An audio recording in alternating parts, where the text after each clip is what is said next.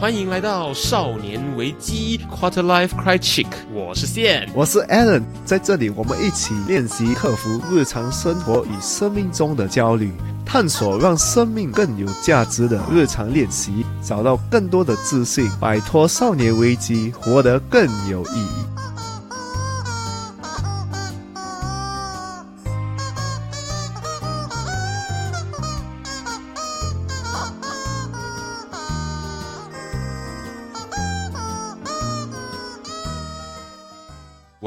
欢迎回到少年危机，我是谢。我是 Allen，然后就词穷了，每次讲完 title 就会词穷。好，我们直接进入主题。我们今天跟大家分享的就是呢，你睡前应该养成的三个习惯。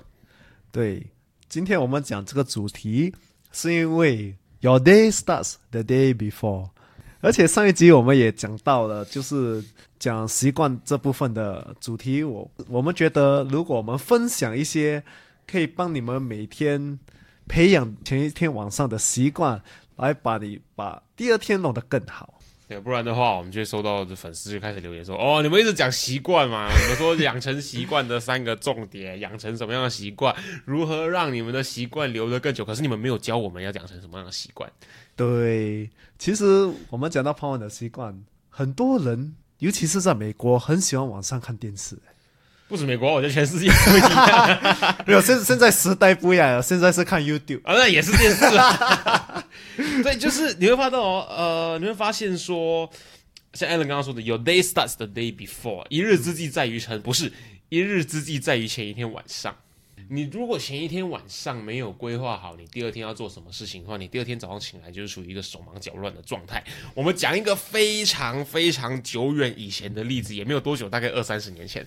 没有没有没有，二十年前的，二三十年前有一点太老。对，二十年前小学的时候，不知道大家上小学的时候呢，有没有做过一件事情，就是第二天上课之前要做的那一件事情。你想一下，你上上课之前要写 notebook。OK，哦，你这么你这么你说啊，对你这么前卫的要写 notebook，呀，我们有 notebook，不是写 notebook，是呃把东西放在 notebook 来要做什么？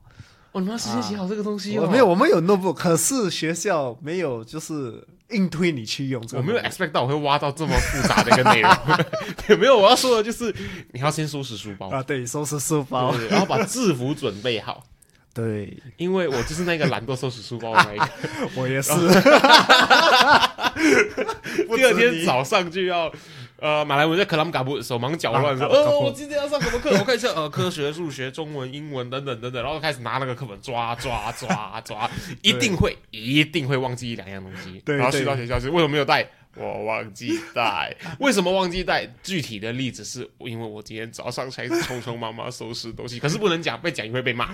对，对，所以你从这么这么久远以前小学上课之前的这些一些习惯，就可以看得出，其实你睡前很淡定的、很心情愉快的、很冷静的时候准备呢，绝对会比你第二天早上起来匆匆忙忙的准备来得安全很多。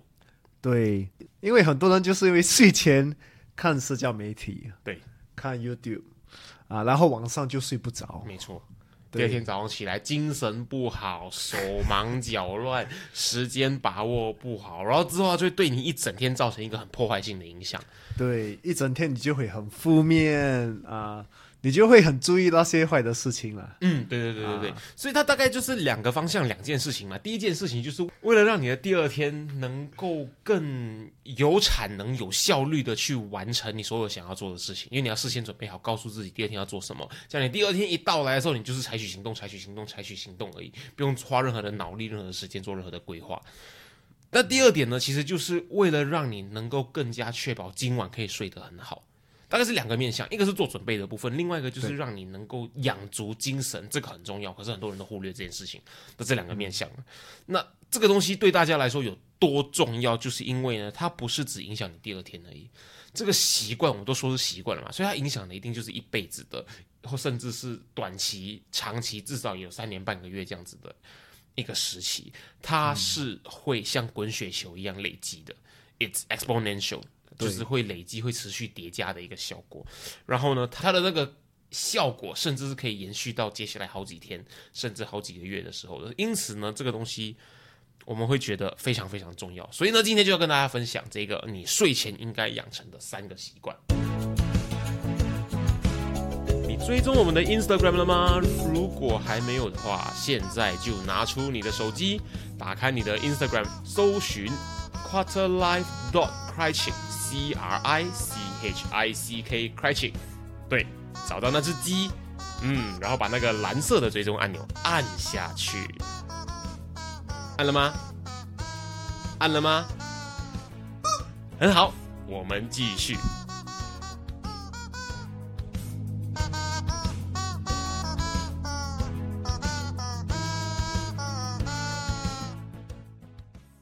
好，既然我们说的话要养成睡前的三个习惯，所以我们来说说看，我们推荐的睡前应该养成的第一个习惯会是什么呢？就是不要用社交媒体。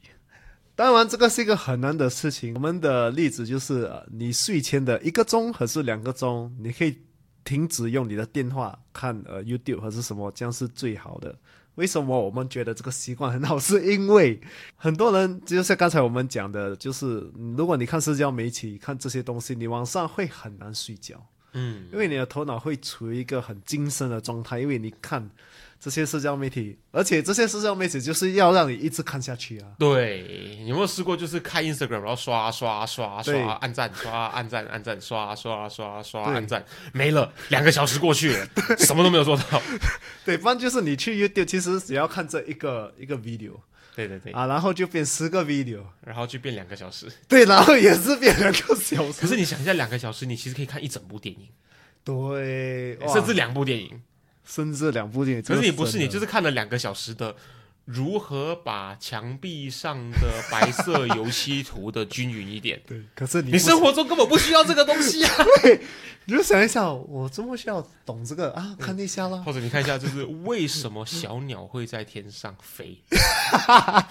这是一个你一辈子都不一定需要用到的知识，可是觉得哦，好像很有趣耶。对，然后你两个小时就被它吸走了。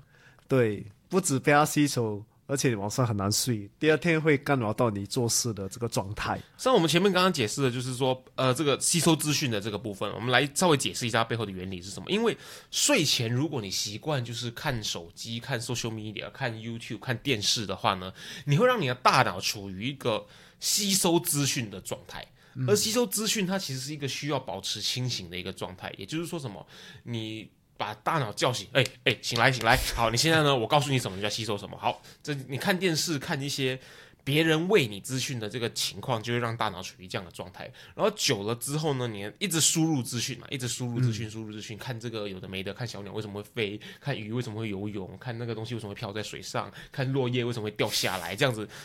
一些毫无相关、毫无关联、无法呃累积叠加的一些资讯的时候，你的电脑会一直处于一个要切换它的那个 attention 的一个状态。久了之后，你会进入一个叫做多巴胺疲劳 （dopamine fatigue） 的这样一个状态。这个东西会让你变得精神很紧绷，无法放松，也就是直接影响让你无法睡着。而且，你想要做这件事情下来的话，你会发现它有一个潜在影响，就是你会对生活失去主控权。对，因为它喂给你什么资讯，你就要做什么事情。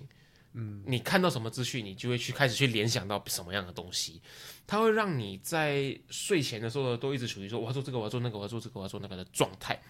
所以呢，如果我们建议你要 stop social media，可能一个小时前甚至两个小时前 stop social media 的话，我自己的话，具体我的做的方式就是，我其实回到家里，我手机就是丢在我会坐的那个位置的远一点点的桌子上。嗯，可是这个时候我就要吐槽我自己，说虽然我手机会丢在那张桌子上，可是我会开电脑，然后打开 WhatsApp Web 跟网页版的那个 Messenger，还是收得到信息，影响没有太大。可是我后来发现，把手机丢在一边，它还是或多或少有一些电脑上看不到的信息是人看不到的，它还是减低了一点点的东西。你可以把这个东西推得更极致一点点，就是把手机丢在一边，让它去充电，也让你自己充电。那如果说如果说我们不做、不看资讯、不吸收资讯、不看 social media 的话，我们推荐做什么事情？你们可以可能读一本书，或是做一些就就是比较精神没有这样激烈的一些，不会让你很分散你的焦点的一个东西。对，因为你看你 social media，你每一个 post 它的资讯都是不一样类型的资讯，嗯，你会一直要切换你的思考模式。对，可是你会说，呃，看书不是也在吸收资讯吗？它最大最大的差别在于说，电视、social media 这些平台，它是在你没有选择权之下的时候，喂给你一些你嗯无法去选择的资讯。可是书的话，你会有更多的主控权，你可以选择要看到哪一页，甚至哪一行的哪一个字，这完全在你操控之中。而且它不会说你按暂停之后呢，你会想要继续把它听下去，这个是影片会有的一个状况。可是书的话，你就有完整的主控权，而且你可以主动去选择你要看哪一本书。最大差别在于说什么呢？就是你拿起那一本书之后，你的整个专注力都只在这一本书的内容上面。你不会在刷 YouTube 看那一支影片的时候呢，旁边有大概十几二十部影片推荐，你还没有看完，你现在看的这一部之后，你就想要看下一部了。看书不会遇到这样子的一个状况，或者甚至的，我们可以在无聊一点，你就拿一本完全你不会想要看的书，比如说有一本书大家放在家里是几乎不会有事没事拿来看的，就是字典。对，拿你的字典来看，哇哦，翻翻翻越翻越无聊。可是你会发现，默默的你其实是或多或少会学会一两个单字。可重点就是让你呃焦点慢慢转移到那本字典上面，然后呢，整个身体跟神经系统的节奏变慢，让你能够慢慢进入那个准备要休息的状态，这才是最重要的部分。那我们接下来推荐给大家的第二个睡前应该养成的习惯。第二点就是回顾你的一天，这个就是什么意思呢？就是我们之呃上一点就是讲到社交媒体，你是可能睡睡前一两个钟你就停止了，停止了你就可以回顾你的一天，因为我们现在的生活都是很忙碌啊，有工作，可能有家庭，甚至有呃更多东西，东西 一太多说不出来。对，太多说不出来。你有这样多的东西，然后如果你不回顾你一天的话，你不知道你什么东西做得好，什么东西做的可以进步，可是甚至有些东西都不用做了。哦，第三点是我没有想过的，哎，对对，那我们来我们看一下，就是根据我对艾伦刚刚说的那句话理解，就是你如果是在学习的话，你没有做回顾，你就不会进脑，然后呢，不太会进步。或者是如果你犯了什么错误的话，你不做回顾的话，你就不会记得你犯过这个错误，你下次还会犯一样的事情。你今天啊见了一群朋友，你跟这群朋友聊过什么？所以如果你是有在做啊业务工作的话，你需要很熟悉你的客户嘛，你就不会记得这个客户今天讲了什么样子的重要资讯，或者是说你不会记得你跟这一群朋友聊天之后你得到什么样的启发。艾伦刚刚提的那个我觉得非常新奇的概念就是。什么东西是你其实可以不用做的？对，其实你去关注这个事情的话，你可以省下很多时间呢。对，有没有什么明确的例子啊？可能你做一个东西，可能有十个步骤。嗯哼，可能三个步骤其实你已经不用再做了，可是你因为习惯性，你继续做这个十个步骤。哦，OK，那我明白了，就是甚至你你可以重新发现你把时间浪费在什么地方上面了。对。你就回顾，可能你回顾就是可能，哎，今天我做的东西，什么东西我做了这样久，你就想到我花很多时间在做一个没有意义或者是没有 productive 没有产能的这个这个事情。对，然后你就想，哎，我其实不用可以不用做这些的，我可以切掉的。对，更重要的东西是，可能你做好了一些事情，你也是可以奖励你自己啊。对，就是哎，你今天的这个东西做的不错，哎，我觉得我今天这个东西的表现还可以。比以前做某件事情的时候省下了很多时间，这些其实都是很值得嘉奖、很值得鼓励自己的事情。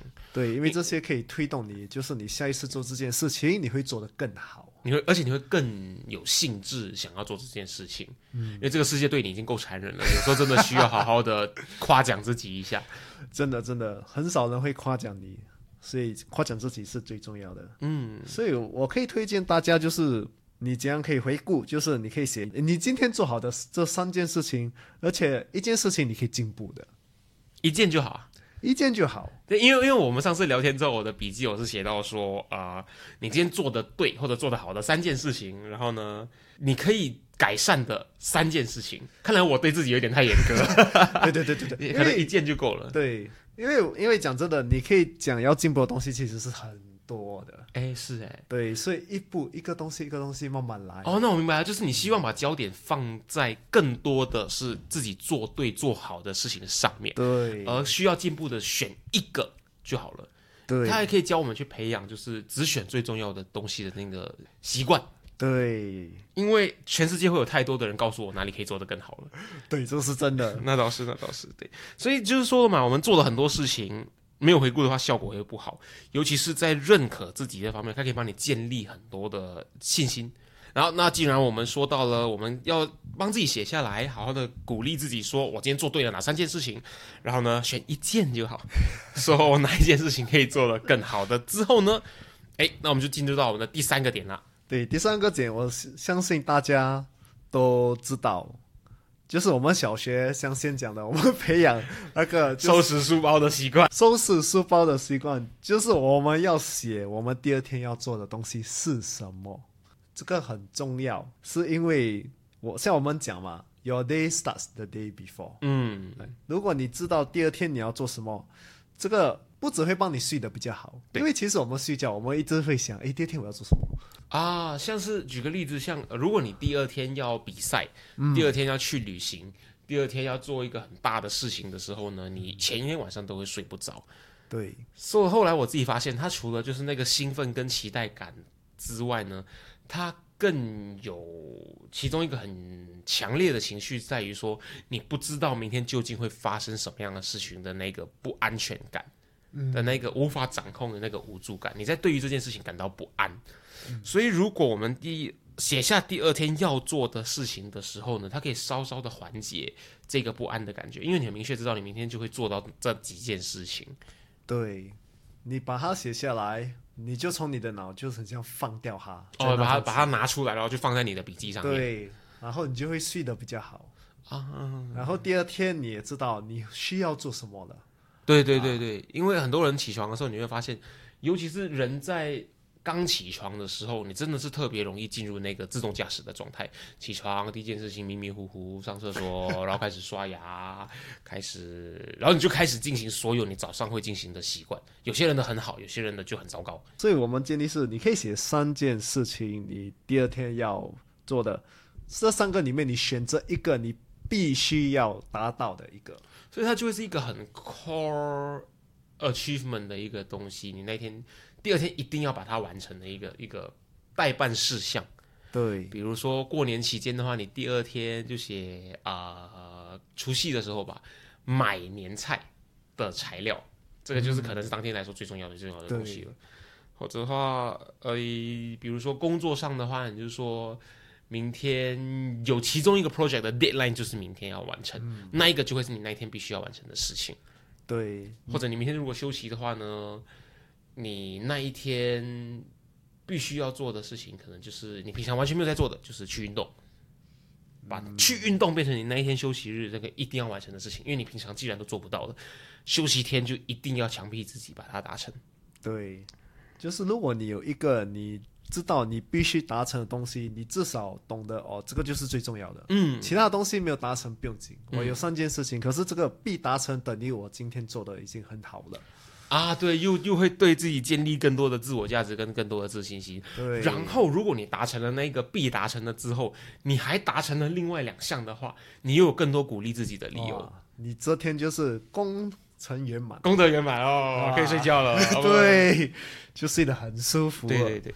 再来的话，我们后来发现一个很很有趣的一个现象，就是你如果把这三件事情写下来的话，你会对第二天抱有一些期待。这个呃概念是比较适用于那些哦每天又要上班，反正每天都过得一样，呃活着好累的这种人，他对这种人会比较适用，他会对这样子生活的一些人呢有一些比较正面的影响，因为你会开始期待一些明天日常生活中比较不一样的事情。你就不会把焦点放在说，呃，每天要上班好累，人生好烦这样子一个状况上面。他对这样子的人有一这样子一个正面的影响。你可以加这个问题，就是呃，我可能我第二天我有什么东西，我可以很兴奋的去，就是 look forward to。嗯，明天令我期待的事情是什么？这样子。啊对如果你刚好有这样子的人生很累的症状的话啦，对反正如果没有的话，恭喜你；有的话呢，你就可以考虑一下这个参考方式。对，这个可以放进你的参考方式，和是写你第二天比较兴奋的发生的事情可能是什么。嗯，那我相信大家听到这边之后呢，如果你每天晚上睡前都是在看电视、看 YouTube、看手机的话呢，可能你会有一些新的收获啦。因为呢，你可以发现，诶，原来我睡前可以多做这几件事情，让我第二天呢过得更好一些，让我第二天呢能够准备的更充足一些啦。我们就是在教大家啊，睡前要收拾书包这样子一个概念了。所以今天帮大家整理出来的三个你睡前应该养成的习惯，第一个就是呢，你需要停止。使用 social media，或者说你要停止吸收资讯。那第二个呢，就是你要回顾你这一整天做对了什么事情，再选出一个你可以做得更好、可以改善的事情。再来第三个，你应该养成的习惯就是呢，为你的第二天做准备。写下三件，尤其是一件一定要完成的，你明天会需要完成的事情，让你明天有更多的期待感，让你明天早上起来马上知道你今天一整天要完成些什么事情了。那既然我们说好了前一天晚上要让你完成些什么样子的事情嘛，我们当然就要告诉你说，你早上起来处于自动驾驶状态的时候呢，你会有很多的习惯，可是呢，有些很好，有些很糟糕，所以我们要让大家下一集跟我们一起来练习每。天天早上起床的时候呢，你要养成三个怎么样子的习惯？如果这是你需要的内容的话呢，就记得收听我们下一集的内容啦。少年危机今天跟大家分享到这边，我是线，我是 Allen，我们下期见。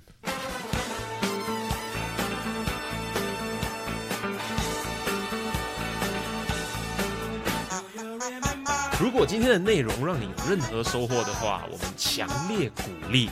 你在 Instagram 上面分享你的收获，因为呢，与别人分享的时候呢，会让你的大脑重新整理学到的内容哦，这样会让你印象更深刻的。分享的时候记得带我们 at quarterlife dot quiet，让我们看到哦。当然，如果你害羞的话，也可以 PM 我们。有任何疑问或是有任何想要探讨的主题，都欢迎你与我们联系。可以在 Instagram quarterlife dot quiet 联系我们。或者是呢，email 到 quarterlifecrichick 没有 dot at gmail dot com quarterlife c r i c h i c k crichick at gmail dot com